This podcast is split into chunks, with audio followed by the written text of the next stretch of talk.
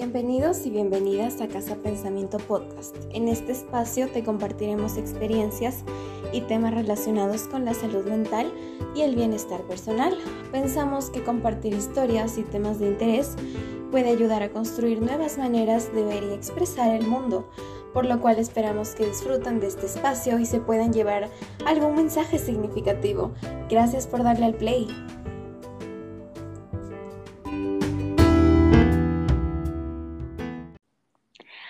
Hola a todos, bienvenidos y bienvenidas a este cuarto podcast de Casa Pensamientos. Estamos muy felices de poder compartir este nuevo episodio con ustedes. El tema del día de hoy es mitología y psicopatología, la relación entre estas dos ramas. Mi nombre es Ariana Varela y tengo el gusto de compartir este espacio con mi co-host. Nikki, por favor, preséntate. Hola a todos en Casa Pensamientos, ¿cómo están?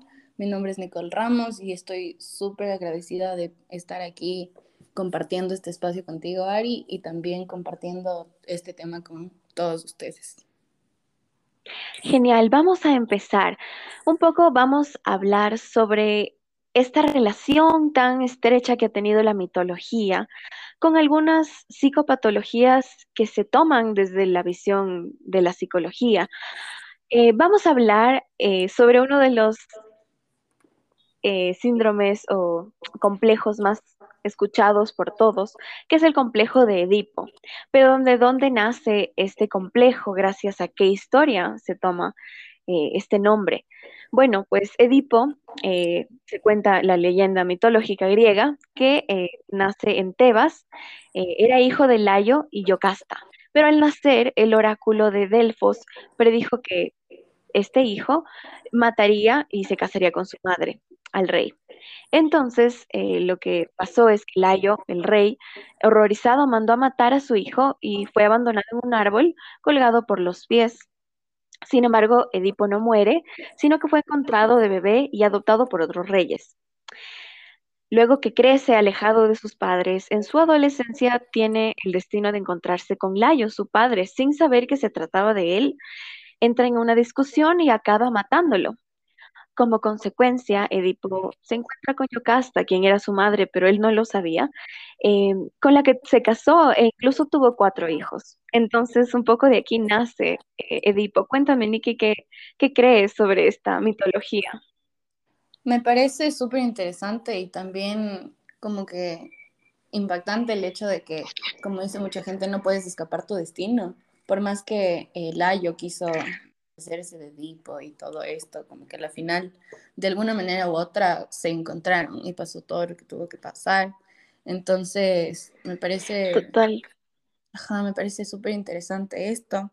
Y creo que igual también em, se, se, relaciona un montón con esto de la psicología, como estamos hablando ahorita, de lo del psicoanálisis, el por qué, el por qué nace este complejo de Edipo. Entonces, por el hecho de que como que a la final em, es eso, como que es como pelear, no pelear, pero como que luchar por el por la figura materna y dejar a un lado la figura paterna. Entonces, como que creo que se refleja mucho eso. 100%. Y justo eh, lo que menciona Nikki para todos nuestros oyentes, eh, queremos compartir un poco qué es este complejo de Edipo. Bueno, el psicoanálisis Freud, eh, como uno de sus precursores más fuertes, es el que propone esta idea del complejo de Edipo, en donde en las primeras etapas del desarrollo como psicosexual del niño, que ocurre alrededor de los 3 y 5 años, Em, existe una modificación de la conducta en donde el niño va a idealizar a su madre, un poco aflorando sentimientos de amor e incluso eh, atracción sexual dentro de este contexto que Freud lo, propone, mostrándose como acaparador, ¿no? Y de aquí nace eh, este, este nombre. Es muy interesante cómo toda la psicología tiene un montón de raíces griegas eh, y en nuestra cultura occidental ha estado súper presente. Por eso también queremos hablar sobre Ulises. Eh, ¿Quién no ha escuchado sobre Ulises, que era el rey de Ítaca, un poco eh, que partió a, a participar en la guerra de Troya? Y se habla de que Ulises estaba deseando regresar a su hogar y reencontrarse con su esposa Penélope y su hijo Telémaco, pero los dioses como que habían preparado un camino un poco largo y accidentado para, para Ulises. Incluso hay libros de las aventuras de Ulises relacionado eh, con la mitología. Entonces, cuéntame, Nikki, luego de que te, te, he contado un poco sobre de qué se trata la historia de Ulises, ¿qué, qué relación crees que puede haber? Creo que la relación entre Ulises y todo esto, creo que se va mucho a, a lo de la migración, como que eh, tiene un poco que ver con la Ajá, también la etapa prototípica de, de la migración de los, las personas de esa época, de nuestros antepasados, como que es, es eso, porque Ulises fue el que tuvo que decir adiós a su esposa, a su hijo. Entonces, como que, y él luchaba, él luchaba por volver. Y recuerdo que en esta historia de Ulises, él peleaba contra, creo que era el eh, Eros, era, o la Esfinge y como que solo podía pasar si es que eh, adivinaba los acertijos y todo esto. Entonces como que es eso. Creo que se relaciona mucho con la migración y el hecho de poder regresar a la familia. Entonces, ajá, está estrechamente relacionado con las condiciones extremas en las que también viajan los migrantes y viven muchos migrantes de nuestra época y la soledad que también sienten y el anhelo de poder regresar con su familia.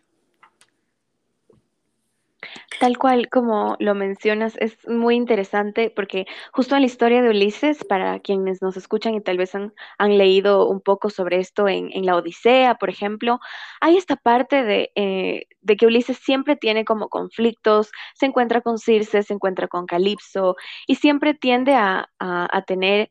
Eh, como esta travesía eterna en donde él solo piensa en regresar a su hogar. Y justamente desde aquí nace el síndrome del emigrante, también conocido síndrome de Ulises, que es eh, como el, conjunto de los síntomas de estrés crónico, de la falta de afectividad, eh, de alejarse de tus redes de apoyo por tener que, emigrar forzadamente a vivir en un país extranjero. Entonces, son todas estas eh, lineamientos que, nos hacen pensar que, la mitología es como que lo describe tal cual y fue casi creada para, para construir este, este síndrome, ¿no? Y como nos cuenta Nikki, esto de, de alejarte de tus seres queridos durante periodos muy, muy prolongados y él siempre quiere regresar a casa. Es un poco lo que pasa con muchos emigrantes, con muchas personas que tienen que dejar su, su lugar de origen, su país y empezar desde cero y un poco esta, esta nostalgia de regresar y de siempre extrañar casa. Es, es muy interesante ver esta analogía que se puede hacer con la mitología.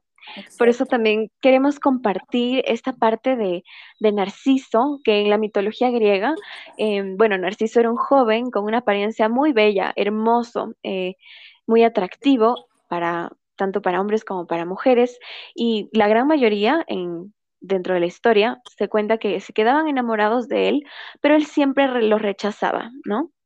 Entonces, eh, Narciso tiene un castigo eh, por su engreimiento y Némesis hizo que se enamorara de su propia imagen reflejada en un estanque. De aquí surge un poco algo que ya hemos escuchado. Cuéntame, Nikki, tú, ¿qué crees sobre esta historia de Narciso? Me parece igual, como que súper interesante todo esto. A la final, creo que, eh, de hecho, de ahí surge la palabra, ¿no? Como que narcisista. Uh -huh. Entonces, exactamente eso.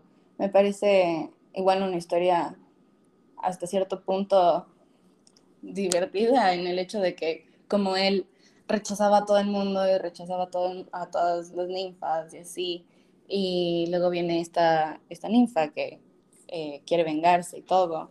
Y como que creo que ahí también se da a notar el hecho de cómo el solo, como que la sobreestimación que se puede tener a uno mismo te puede llegar como que a afectar o a, a influenciar de una manera no positiva. Como que creo que está bien el hecho de que eh, el amor propio es súper importante, ¿no? Y me parece algo fundamental en cada uno. Pero como, como se dijo en la historia, como que llegó un punto en el que fue tanto como que se enamoró de él mismo y de su rostro que a la final terminó él hiriéndose a sí mismo. Entonces, es como más o menos se relaciona hoy como que esto del narcisismo que hay personas que lo tienen. Y es muy real lo que nos cuenta Nikki porque em, el narcisismo, que también se conoce en psicología como el trastorno narcisista de personalidad, em, un poco hace referencia a estas personas que sobrevaloran demasiado sus cualidades y tienen un, gran sentido de autoimportancia, de, de, que ellos son los mejores. Y esto es justamente eh, donde está el, trastorno, que en este cuadro clínico un poco no tienen la capacidad de poder empatizar con el resto de personas, porque aquí está la distorsión, ¿no? Eh, como ellos eh, el ego está como demasiado crecido, tienden a pensar solo en ellos, que son demasiado dignos, demasiado perfectos. Y claro, aquí se desarrolla una sintomatología larguísima relacionada con todo lo que nos describe en la mitología eh, griega, ¿no? Y también eh, un poco hablar sobre, sobre Diógenes, que es otra historia súper interesante. Eh, esta tal vez no hemos escuchado mucho, pero seguro que muchas personas van a saber a qué hace referencia cuando les cuente un poco. Esta historia de Diógenes de Sinope era un filósofo griego que vivía en la indigencia. De hecho, se dice que esta persona sí existió en, la realidad y tuvo contacto con, Platón en su momento. Eh, pero esta persona residía en una tinaja, en un lugar que solamente eh, vivía en, casi la indigencia, comía junto a los perros y hacía sus necesidades en público, un poco que perdió la, cordura y, se designaba a, que él guardaba demasiadas eh, cosas eh, sin, sin, valor, desperdicios, basura, eh, cosas que la gente abandonaba y él acumulaba. Entonces, de aquí nace un poco eh, este abandono personal que tiene la, Diógenes, pero nace el trastorno o síndrome más bien, llamado síndrome, que reseña un poco al síndrome de Diógenes, que es las personas que acumulan compulsivamente cosas inútiles y no se pueden desapegar de ellas justo eh, esta parte que conversamos quería eh, un poco compartir, porque realmente pensamos que, el acumular puede que, sea normal, pero ya llega un punto en que es patológico. Cuéntanos, Nicky, ¿qué piensas de Diógenes?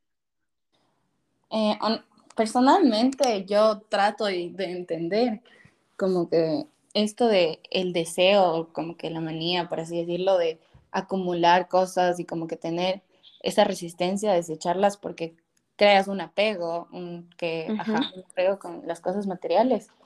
Pero ajá, me parece súper loco como que al final eh, ver esta historia, como que solo me pongo a pensar y digo como que, wow, ¿cómo, cómo alguien puede vivir así, no? Pero eso es algo que como que no podemos, como que entender hasta poder como que ver, ¿no? Entonces, eso me parece algo, igual creo que es común, porque he visto igual bastantes em, casos, no aquí, sino como que en Estados Unidos, cuando yo vivía allá. Eh, y ajá, como que tal vez no a ese punto de Diógenes, pero eh, ajá, es algo común, como que para mí era como una llave. Y ajá, es impresionante ver cómo se apegan tanto a las sí. Sí, es súper impresionante, total. como que, eh, te lo digo por una experiencia, yo vivía, eh, ajá, vivía en Chicago y yo tenía una amiga que, ajá, la mamá era así, acumulaba un montón de cosas y un montón de cosas y un montón de cosas. Y mm, hasta las cosas más enanas, como que un papel periódico ya. Entonces, y era, yo iba y decía como que, pero es del año de la piedra este periódico, como que ¿por qué no lo dejas? Ella era como que no, es que, es que lo quiero, como que algún rato me va a servir y algún rato lo voy a tener que necesitar y aquí va a estar y no se va a mover de aquí. Hasta que después ya como que consigue ayuda y toda la cosa, y, pero fue un proceso, ¿no? Fue un proceso y, ajá, como que me parece súper impactante más que nada, ajá. Es súper impactante porque, claro, el trasfondo tal vez un poco emocional que esto conlleva está relacionado a un vacío que se siente eh, en aspectos tal vez espirituales o emocionales e incluso psicológicos de una persona y por eso empiezan a acumular y a llenar como huecos emocionales con cosas materiales. Sí, es súper impresionante, la verdad. Entonces, justo es súper, súper importante eh, conversar sobre esto. Y bueno, eh, ya que hemos como revisado un poco de eh, cuatro de las historias un poco más llamativas, vamos a hacer ciertas preguntas que queríamos conversar.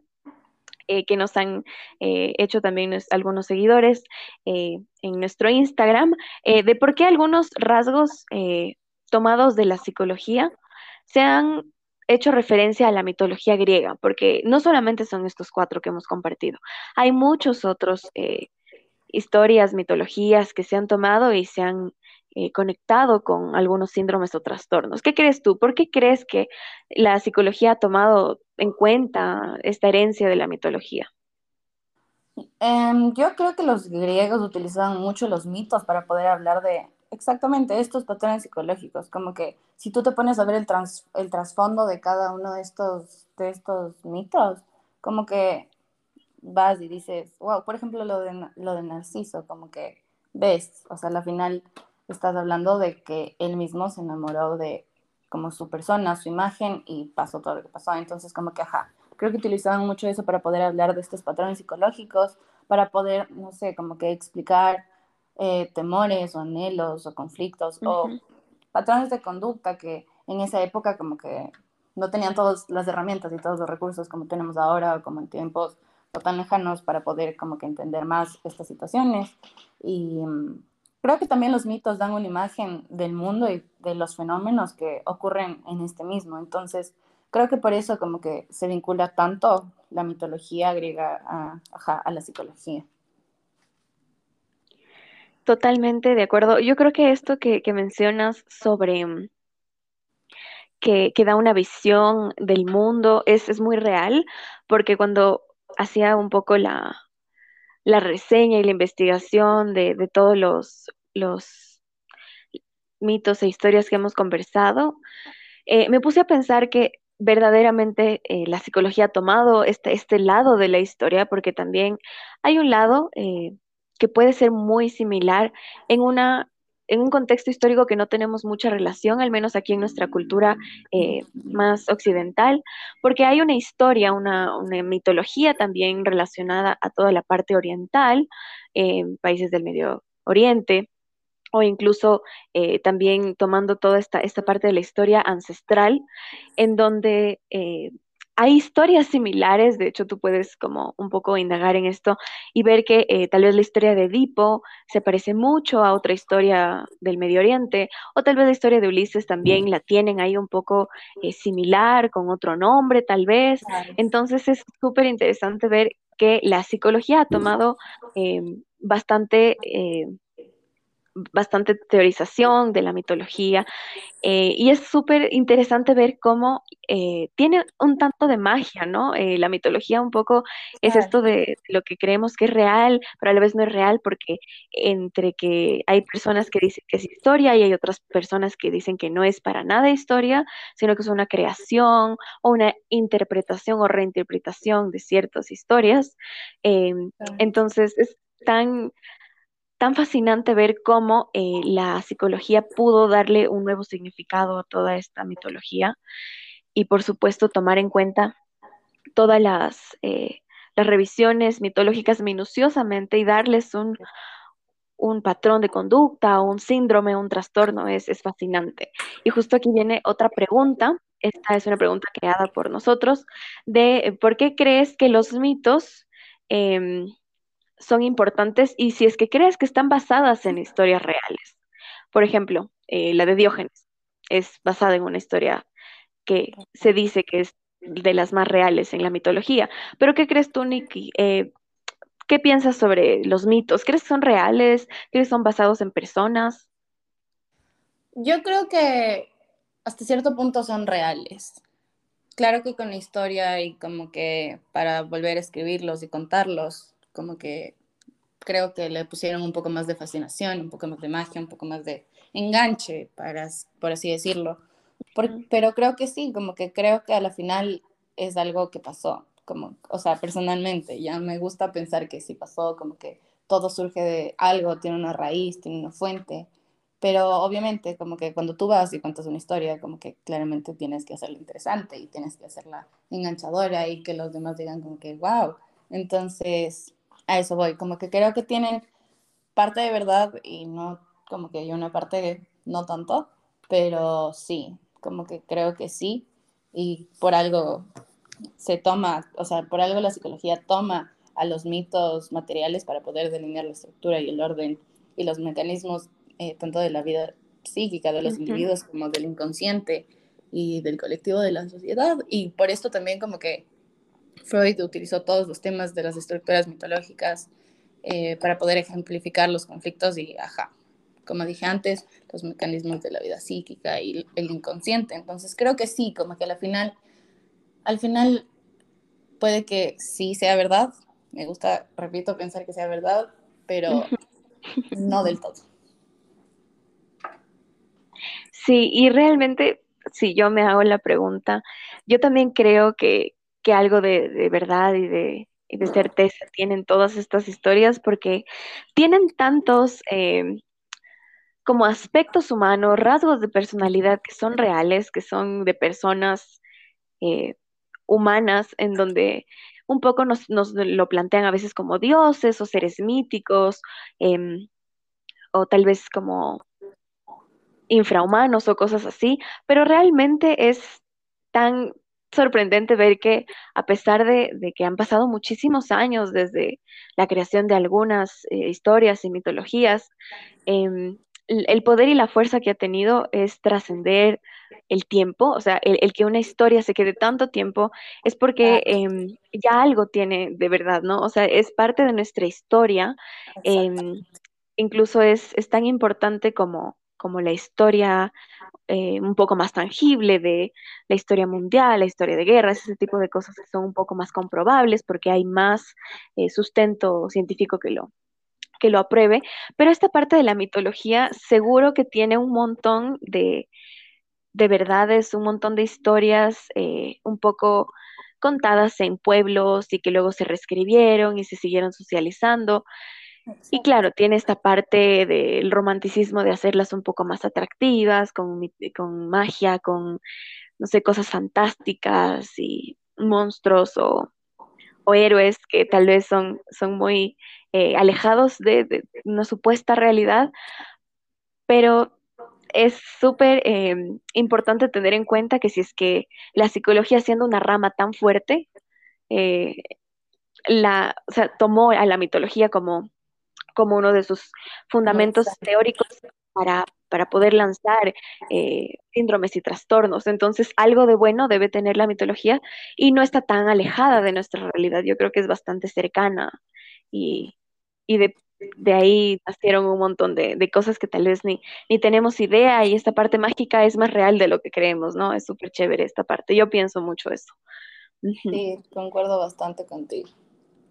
Sí, y aparte, en todo esto que, que, hemos conversado, queremos invitarles a que si es que les pareció interesante esto, este tema, hay un montón de información eh, que realmente eh, son papers o artículos científicos que reconocen a la mitología como una de las bases. Entonces, eh, tal vez no ya en tema de sintomatología, pero sí en tema de, de descripción de cómo sería un cuadro clínico, ¿no? Eh, por ejemplo, hablábamos de Edipo, pero también eh, podemos hablar de Electra, como también podemos hablar de Cronos o muchas otras mitologías e historias que son fundamentales para conocer y entender algunos trastornos. Por eso les invitamos a que sigan investigando porque este es un tema fascinante. Y bueno, un poco para ir cerrando, queríamos eh, conversarles que tenemos nuestro Instagram siempre activo y que nos sigan porque siempre estamos compartiendo información interesante de diversos temas, no solamente de, eh, de trastornos o de síndromes, sino más bien también de autocuidado o cosas bastante relacionadas a nuestro día a día. Tal vez, Nikki, algo que quieras decir. Eh, nada, que estoy súper agradecida por haber compartido este espacio contigo. de haber hablado de este tema, que igual como que con todo esto que hemos hablado he aprendido igual eh, bastantes cosas. Eh, también tu punto de vista me parece súper, súper interesante.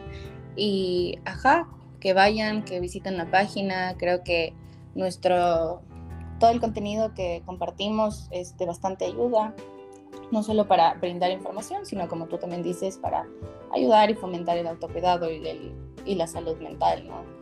Y, ajá, tenemos bastante contenido como podcast o videos o historias, también posts, entonces, ajá. Sí, y agradecemos por sintonizarnos en este cuarto episodio de esta primera temporada. Y bueno, también damos apertura a que eh, escuchen los otros podcasts que tenemos que están muy interesantes. Son episodios que em, conversamos sobre diferentes temas cada cada semana, cada 15 días sacamos uno eh, y siempre estamos como actualizando la información. También tenemos lives en Instagram, así que les invitamos a estar pendientes y que nos sigan en Instagram como arroba casapensamientos em, y siempre estamos pendientes y agradecidos de que puedan compartir este espacio con nosotros. Muchas gracias. Sin nada más que decir, nos despedimos y esperamos que haya sido de su agrado este pequeño eh, conversatorio que tuvimos sobre mitología y psicología. Eh, les mandamos un abrazo y cuídense mucho.